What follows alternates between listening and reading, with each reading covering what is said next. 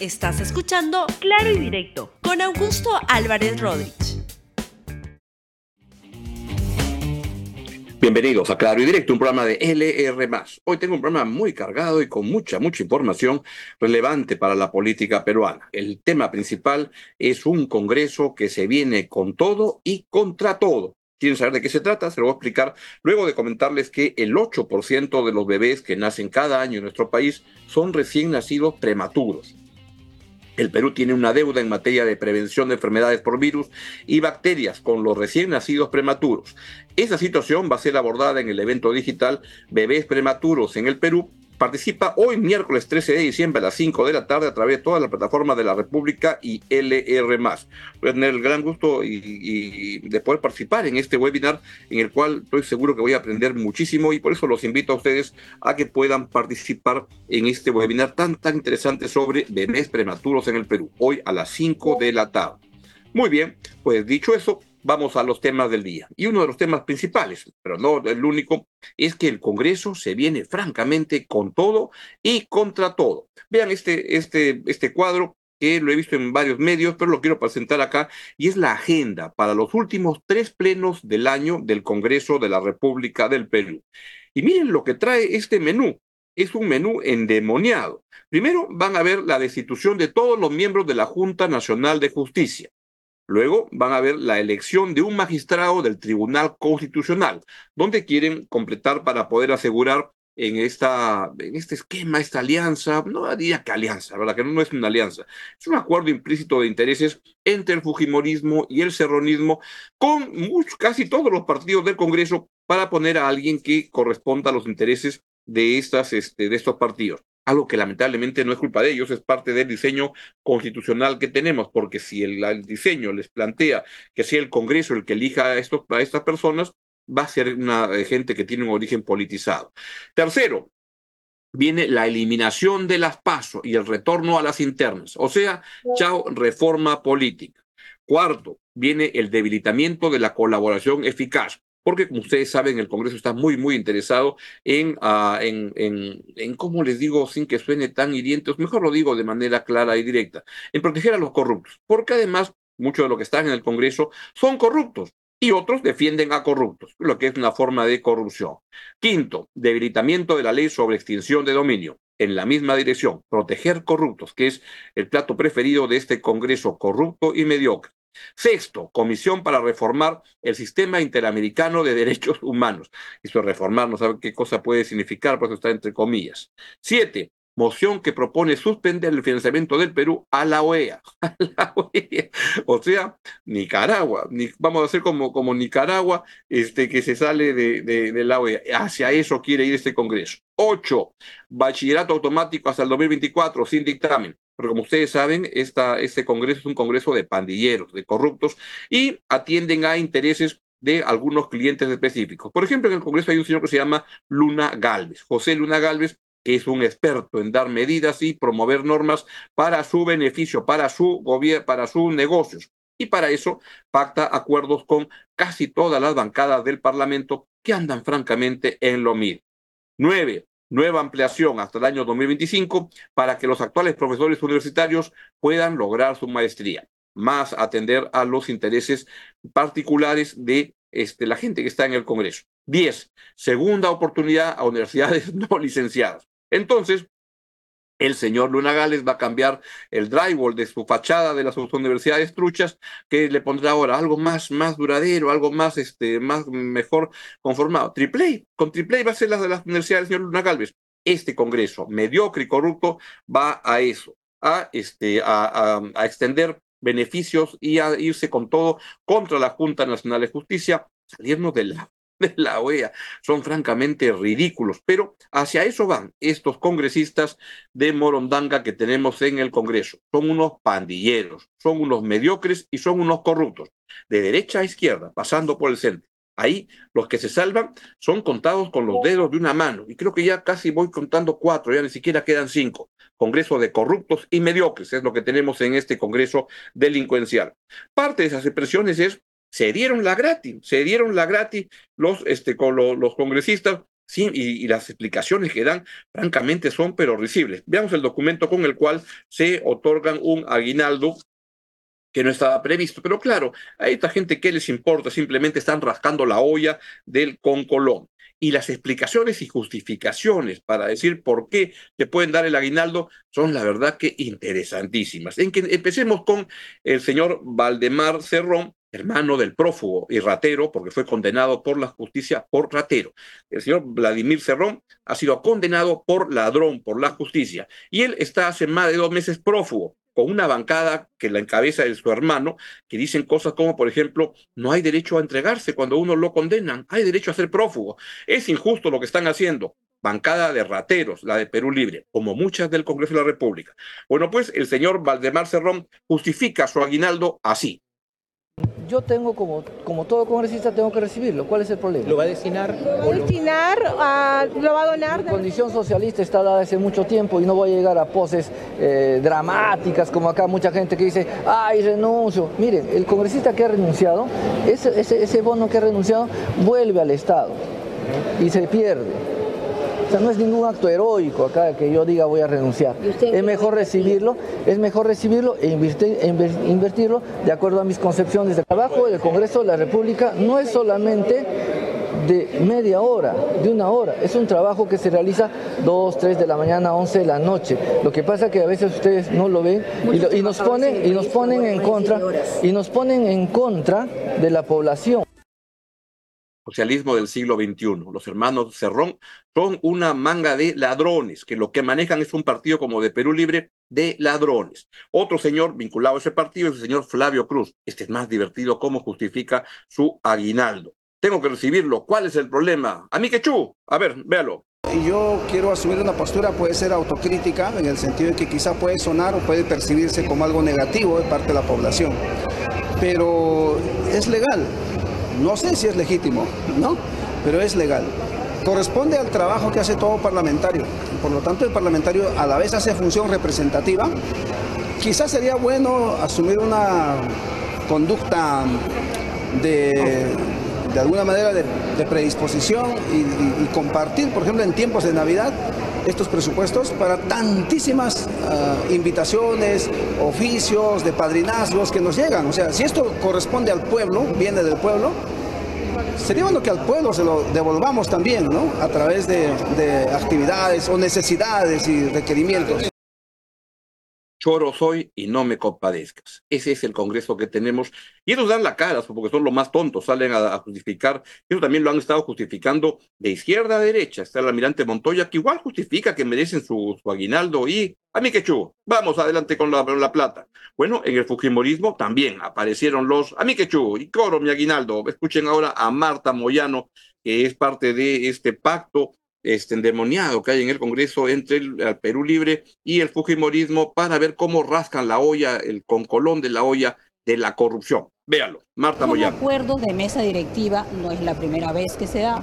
Eh, esto ocurre en todas las instituciones del Estado, todas, en el MEF, en todas partes. Es un acuerdo, no es la primera vez y obviamente no está en sector ningún trabajador.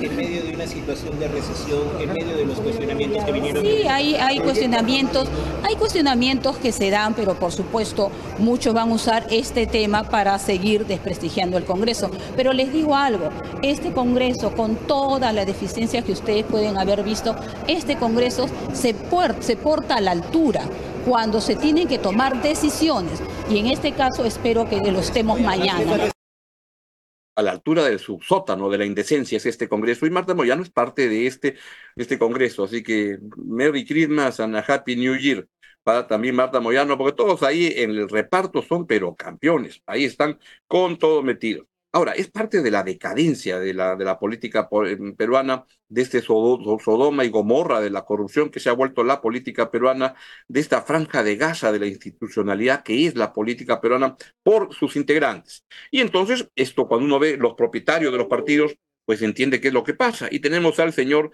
prófugo, porratero, Vladimir Cerrón, que este, es un, también era un mochazueldero, también era un tremendo mochazueldero, y lo que tenemos es este, eh, lo que, que lo han denunciado porque ordenó que los trabajadores de Perú Libre en el Congreso le entreguen el 5% de su sueldo. Así es, el 5% de su sueldo debe ir para el señor Vladimir Cerrón, el comunista feliz, el prófugo, el por ratero. La justicia lo condena y dice, no, yo tengo derecho a, a, quedarme con la plata y a, permanecer prófugo a pesar que la justicia encontró que es un ladrón. Y además se descubre que es alguien que le pide y le exige que los trabajadores de su, de, asignados a oficinas de Perú Libre en el Congreso le den el 5% de su sueldo. Además, el señor Cerrón se quedaba con la plata de los fondos públicos que entrega la OMPE para la, por, por derecho, por la ley de financiamiento público de campañas, se los queda. Es un pericote, más que un pericote, es un tremendo este, pendenciero. Ese es el señor Vladimir Cerrón. ¿Y saben quién, por qué es que se permiten estas cosas? Porque hay un Ministerio de Economía que se ha vuelto muy, muy regalón. Yo les comenté la semana antepasada acá cómo en el Congreso, ya saquen ahí, es impresentable, por favor.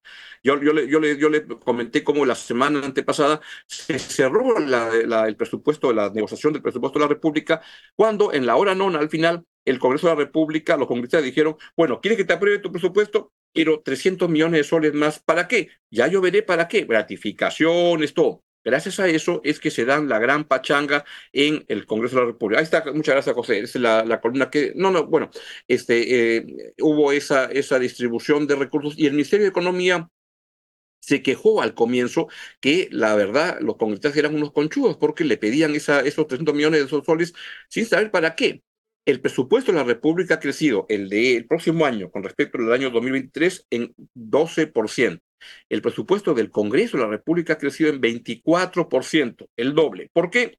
Porque ellos cortan el jamón, porque tienen agarrado al Congreso para que haga, al, gobierno, para que haga lo que quiera. Y entonces el señor eh, Contreras, el ministro de Economía, le da el gusto para aprobar el presupuesto. Un día se queja porque son unos conchudos y al día siguiente les da ese, ese regalito de 300 millones de soles, como que en el Perú no hubiera necesidades, como que en el Perú no hubiera pobres. Pero ahí, de izquierda a derecha, todos felices en el Congreso, ¿ah? porque viene la época del aguinaldo. Y se las entrega el Ministerio de Economía, que es el ministerio más regalón con este Congreso. Congreso que tiene al, al, Poder Ejecutivo y principalmente al señor Contreras con rodilleras. Es así como van al Congreso estos señores y es una gran pena. Y en ese contexto se ha tenido este, información que lo que está sucediendo en, el, en el Ministerio de Economía es que, ¿cómo decirlo de manera que suene más o menos elegante?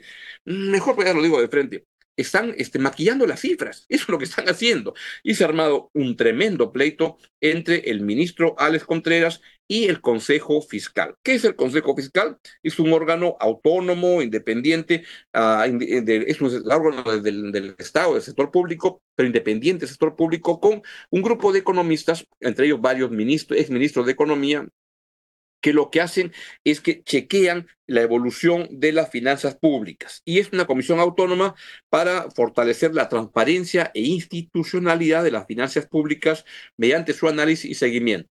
Bueno, el señor Contreras se ha peleado con el Consejo ah, Fiscal.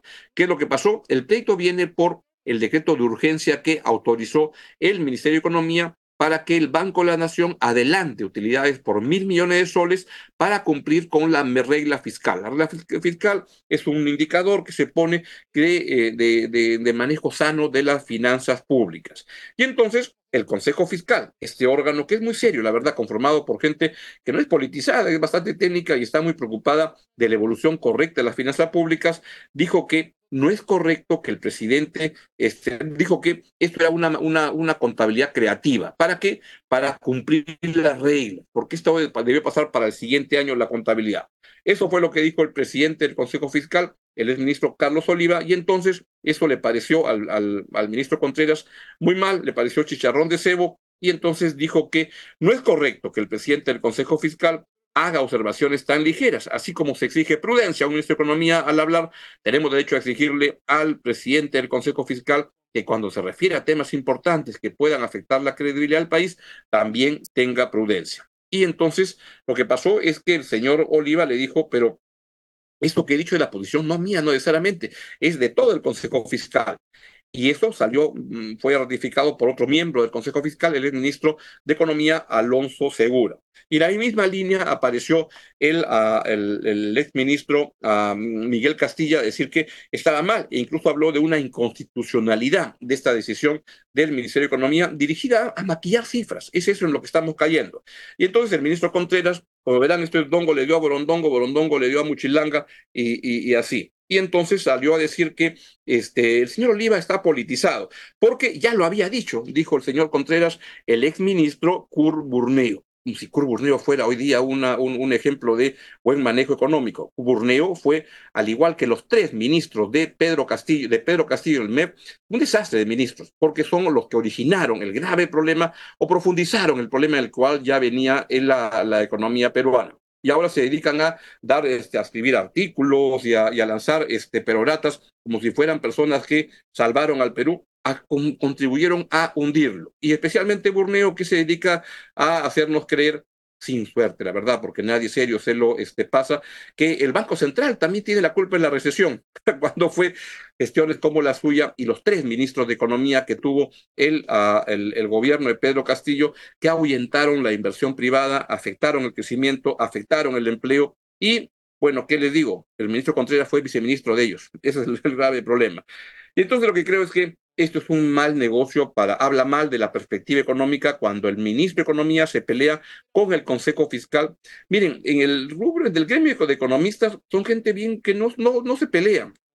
Es gente bien solidaria y en general es gente que tiende a respaldar al ministro de Economía frente a los embates políticos. No son como lo, la, la, la bataclana, futbolistas, periodistas que se pelean entre ellos, pero todos los días. No suele ocurrir. Pero cuando el ministro de Economía se pelea con el Consejo Fiscal, el gremio de los economistas serios, no como, como Burneo, pues creo que ya está como Juan Reynoso, que no se va y no se va, y que la verdad que este es como Reynoso defendiendo los dos puntos que ha conseguido de 18 puntos posibles en las eliminatorias del Mundial, donde al paso que, que, que, vamos, pues yo no creo que la vamos a hacer. Y la verdad, un comentario futbolístico al paso, a mí esto de Fossati, la verdad que parece que es una decisión, un parche tras otro parche y no la vamos a hacer al paso que van.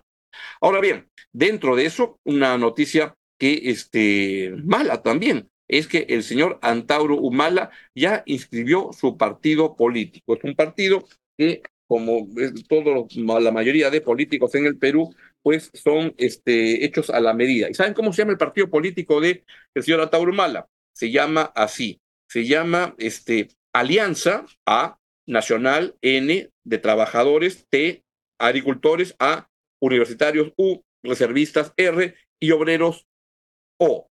O sea, Antauro. Antauro fundó el partido Antauro. O como esto el señor, y con eso pretende agitar el cotarro. Y creo que en un contexto en el cual se ve tan, tan tantos problemas no resueltos, yo me temo que puede ser una candidatura que tenga algún tipo de este, de, de, arrastre, no porque sus ideas sean buenas, sino porque la gente anda muy desesperada. Y eso es lo que está ocurriendo. Ayer comentábamos en el programa con Carlos Neuhaus, el presidente de la Asociación de Centros Comerciales, cómo las bodegas del Perú, de todo el Perú, de ocho regiones del país, dicen que los principales problemas que tienen no son de competir en el mercado, no son, ¿saben qué son? Son, contra, son los problemas de extorsiones que sufren, son los problemas de trabas burocráticas que les ponen los municipios del país en muchas partes que son otra guarida de asaltantes, la corrupción, eso es lo que pasa. Y yo me temo que cuando ocurre eso, la, la, las medidas así extremas son las que se vuelven algo atractivas para, este, para mucha gente. Ojalá que no ocurra eso. Vamos de Antauro a Milei, que es alguien que también tiene un estilo así desbordado y todo. En otra línea, es un alguien de este, derechas, y ayer se lanzó el paquete económico, el paquetazo de shock económico en Argentina con el cual pretenden parar varias décadas de desgobierno, donde lo que ha sucedido es que la combinación de políticas populistas con corrupción muy grande en el Estado han generado un desastre en Argentina. Argentina tiene una inflación ahora de 180% al año, una, un nivel de pobreza de 44% y una bancarrota estatal absoluta. En ese contexto se anunció y el presidente Milei dijo el día domingo que iba a ir con una, una, un programa de shock. Acá recordamos el Fuji Shock de agosto del año 1990. Luego del desastre que dejó el primer gobierno aprista que dejó una hiperinflación espectacular. ¿Saben cuánto fue la hiperinflación en el primer gobierno aprista en cinco años? Fue de dos millones por ciento. ¿Saben cuánto cayó el PBI en, uh, en el Perú en esos cinco años? 30 por ciento. Y ahí el Fujimori vino e hizo una, un ajuste económico de este shock, que es el que con el cual se ajustó la economía, se abrió la economía al exterior, se reinsertó al Perú y, nos recuerda mucho lo que hoy quiere hacer Argentina con lo que pasó en el Perú. Fue muy exitoso el manejo económico del gobierno de Fujimori, aunque alguna gente de izquierda, y leo algunos tuiteras, algunas tuiteras que desde Madrid, mientras hablan tontería y media, y van diciendo que este, fue fracasado, esta gente de economía no sabe, pero ni Michi.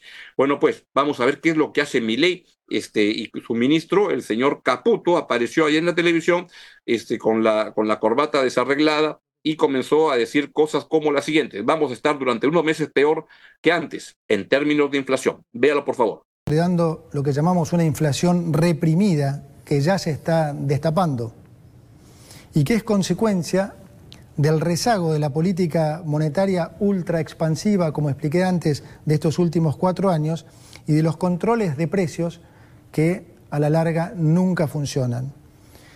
Lo ven todos en las góndolas del supermercado, cualquiera que haya ido al supermercado en las últimas dos semanas habrá visto cómo varios precios han aumentado casi 100%. Es decir, vamos a estar durante unos meses peor que antes, particularmente en términos de inflación. Y lo digo así porque, como dice el presidente, es preferible decir una verdad incómoda que una mentira confortable. Ojalá. También habló el señor Caputo sobre algo que en el Perú no se habla mucho. Eso cuando a veces converso con argentinos, economistas argentinos, lo que me dicen es en, el, en, en Argentina el tema principal del día es un tema que para ustedes no es el precio del dólar. Acá el precio del dólar está pero horizontal, no se mueve mucho. En Argentina es una cosa loca. Y lo, han, este, lo que ha dicho es que ha provocado una devaluación el señor en alrededor de, lo va a poner en 800 pesos por dólar. Véalo, por favor. Vamos a sincerar el tipo de cambio oficial. El tipo de cambio oficial va a pasar a valer 800 pesos para que los sectores productivos tengan los incentivos adecuados para aumentar su producción. Esto va a estar acompañado por un aumento provisorio del impuesto país a las importaciones y a las retenciones de las exportaciones no agropecuarias. De esta manera, beneficiamos a los exportadores con un mejor precio Ve ahí que una diferencia importante con el Perú es que en el Perú el precio del dólar se fija en el mercado. El Banco Central tiene una intervención sucia, se llama, de que más o menos vende, compra dólares para ir moviendo el tipo de cambio, pero es el mercado el que decide. En Argentina ha sido el Estado el que dice ahora es 800. Vamos a ver, y ese es un indicador importante de la efectividad y la confianza que genere el ajuste que está realizando el gobierno del señor Milei. Caputo también suspendió la pauta estatal para medios de comunicación, la publicidad, y dijo algo que es la frase más sonada en Argentina en estos días, casi que van a producir los, los polos con un mensaje que es no hay plata. Bueno, cortó la pauta para medios de comunicación por un año. Escuchen. Se decreta la suspensión de la pauta de gobierno nacional por un año. Durante el 2023, entre presidencia y los ministerios, se gastaron 34 mil millones de pesos en pauta. No hay plata para gastos que no sean estrictamente necesarios y mucho menos para sostener con plata de los contribuyentes medios que se crean solo para alabar las virtudes de los gobiernos de turno. Es un dato importante porque lo que hay un problema en Argentina es una adicción general al presupuesto de la República. Muchos viven del presupuesto de la República, incluso incluido algunos medios con los cuales hay una relación este, complicada y enrevesada, pero esto puede provocar la quiebra de algunos medios de comunicación importantes en Argentina. Vamos a ver qué es lo que sucede en el país. Pero en general, mucha gente vive poniendo piquetes, trabando las calles. ¿Por qué? Porque reciben una plata por parte del Estado para eso. Eso fue lo que conformó el Estado, el peronismo durante mucho tiempo, y también lo mantuvieron los gobiernos de derechas como el de Macri, como, como, como varios. El de Menem, que era un gobierno peronista, pero un poco, un poco extraño, este, van, quieren cambiar eso. Ojalá ordenen las cifras y sea un país que se mueva más en función de la inversión, la productividad y no tanto de la teta estatal, de la mamadera estatal. En ese sentido, el ministro Caputo, el de Economía, dijo que se suspende, no va a licitar el gobierno obras públicas nuevas. ¿Por qué? Porque no hay plata. El Estado Nacional no va a licitar más obra pública nueva y va a cancelar las licitaciones aprobadas cuyo desarrollo aún no haya comenzado. Como dije antes, no hay plata para pagar más obra pública que, como todos sabemos, muchas veces termina en los bolsillos de los políticos y los empresarios. Y en la misma línea, porque esto tiene que ver con el mensaje que dio Milei el, el día domingo en la escalinata del Congreso de la República, lo que van a hacer es un ajuste en el sector público, y dice que no en el privado. Pero claro, cuando cortan obra pública, se asume que eso también lo hacen este, empresas privadas. Vamos a ver cómo les va con este esquema, donde lo más importante es cómo se genera confianza. Eso es lo más, más relevante para que el mercado responda correctamente. Y también dijo el señor Caputo que reduciremos los subsidios. Hoy el Estado sostiene artificialmente precios bajísimos. Así es, cuando el Estado subsidia algunos precios, pues lo que ocurre es que son este, subsidios generalizados. Entonces, todos, ricos y pobres, se benefician del subsidio y el que se perjudica es el Estado. Y esto lo que genera es un uso de recursos públicos que al final acaba generando inflación y que la gente lo paga cuando va a comprar los recursos este, básicos a las tiendas. Lo pagan los más pobres, no los más ricos, que son los que pueden pasarla mejor en este, en este proceso. Y eso fue lo que dijo Caputo sobre el fin de los subsidios. Vamos a reducir subsidios a la energía y al transporte. Hoy el Estado sostiene artificialmente precios bajísimos en, en, tarifas energéticas y transporte a través de subsidios. La política siempre lo ha hecho porque de esa forma engañan a la gente haciéndoles creer que les ponen plata en el bolsillo. Pero como todos los argentinos ya se habrán dado cuenta, estos subsidios no son gratis, sino que se pagan con inflación. Lo que te regalan en el precio del boleto te lo cobran con los aumentos en el supermercado. Y con la inflación esta, son los pobres finalmente los que terminan financiando a los ricos. El conjunto de medidas que ha lanzado el gobierno de, de Milei para parar este desmadre económico que hay parece que va en la dirección correcta, pero para que esto pueda funcionar se requiere principalmente la generación de confianza en los agentes económicos, tanto en los consumidores, las personas este, comunes y corrientes, como en los empresarios que deben tomar decisiones de inversión. Argentina, si es que sale adelante, le puede ir estupendamente bien y vía inversión privada, pues salir adelante en un año, dos años, pero tienen que lograr pasar el temporal y en ese camino tienen que tener consistencia con las políticas públicas que están poniendo en marcha, consistencia con el ajuste económico y no ceder a, a, a los momentos. Y ahí el problema es cuánta fortaleza política tiene el gobierno de Milei para poder aplicar y para poder sacar adelante este proceso de shock de este proceso de ajuste. No tiene mucho respaldo en el Congreso y el peronismo es un enemigo fuerte que le puede hacer la vida tremendamente imposible. Y lo que va a requerir es ver cómo hacen negociaciones políticas, área en la cual pues el señor Milei no parece perfectamente este, muy bien habilitado para negociar políticamente, es alguien más bien que le gusta mandar, gritar, pero a veces la circunstancia obliga a que la gente cambie y se ponga a hacer las cosas como se debe hacer. Y por supuesto, se requiere la ayuda de Dios, como fue el caso en el Perú. Recordemos ese momento este, histórico que muchos recuerdan cuando el exministro Hurtado Miller, Juan Carlos Hurtado Miller, aplicó el programa de shock el 8 de agosto del año 1990 y al terminar su ah, mensaje, que fue un mensaje tremendo porque los precios se disparaban altísimamente para producir este ajuste, nos dijo, encomendémonos a Dios, que Dios nos ayude. Eso fue lo que dijo Juan Carlos Hurtado Miller en esa oportunidad histórica. Es así que la lata de leche evaporada que hoy costaba en la calle 120 mil intis, costará a partir de mañana 330 mil intis. El kilo de azúcar blanca, que solo se conseguía a 150 mil intis, costará a partir de mañana 300 mil intis. El pan francés, que esta tarde costaba 9 mil intis, costará a partir de mañana 25 mil intis. Que Dios nos ayude. Así que, así como en el Perú, solo me queda desearle a todos los argentinos que Dios los ayude a salir adelante y puedan este, dejar atrás estas décadas de malos manejos tan, tan, tan equivocados en materia de políticas públicas, especialmente económicas, y de tanta corrupción. Que Dios los ayude. De esa manera llegamos al final del programa, pero no me voy sin a decirles que el recordarles el webinar de esta tarde a las 5 de la tarde el 8% de los bebés que nacen cada año en nuestro país son recién nacidos prematuros. El Perú tiene una deuda en materia de prevención de enfermedades por virus y bacterias con los recién nacidos prematuros. Esa situación va a ser abordada en el evento digital, eh, digital Bebés Prematuros en el Perú. Participa este miércoles 13 de diciembre a las 5 de la tarde, o sea, hoy día, a través de todas las plataformas de la República y de LR. Que tengan un buen día, los dejo con la excelente programación de LR y conmigo nos vemos mañana a la misma hora en el mismo canal, LR. Chao, chao. Gracias por escuchar Claro y Directo con Augusto Álvarez Rodríguez. Suscríbete para que disfrutes más contenidos.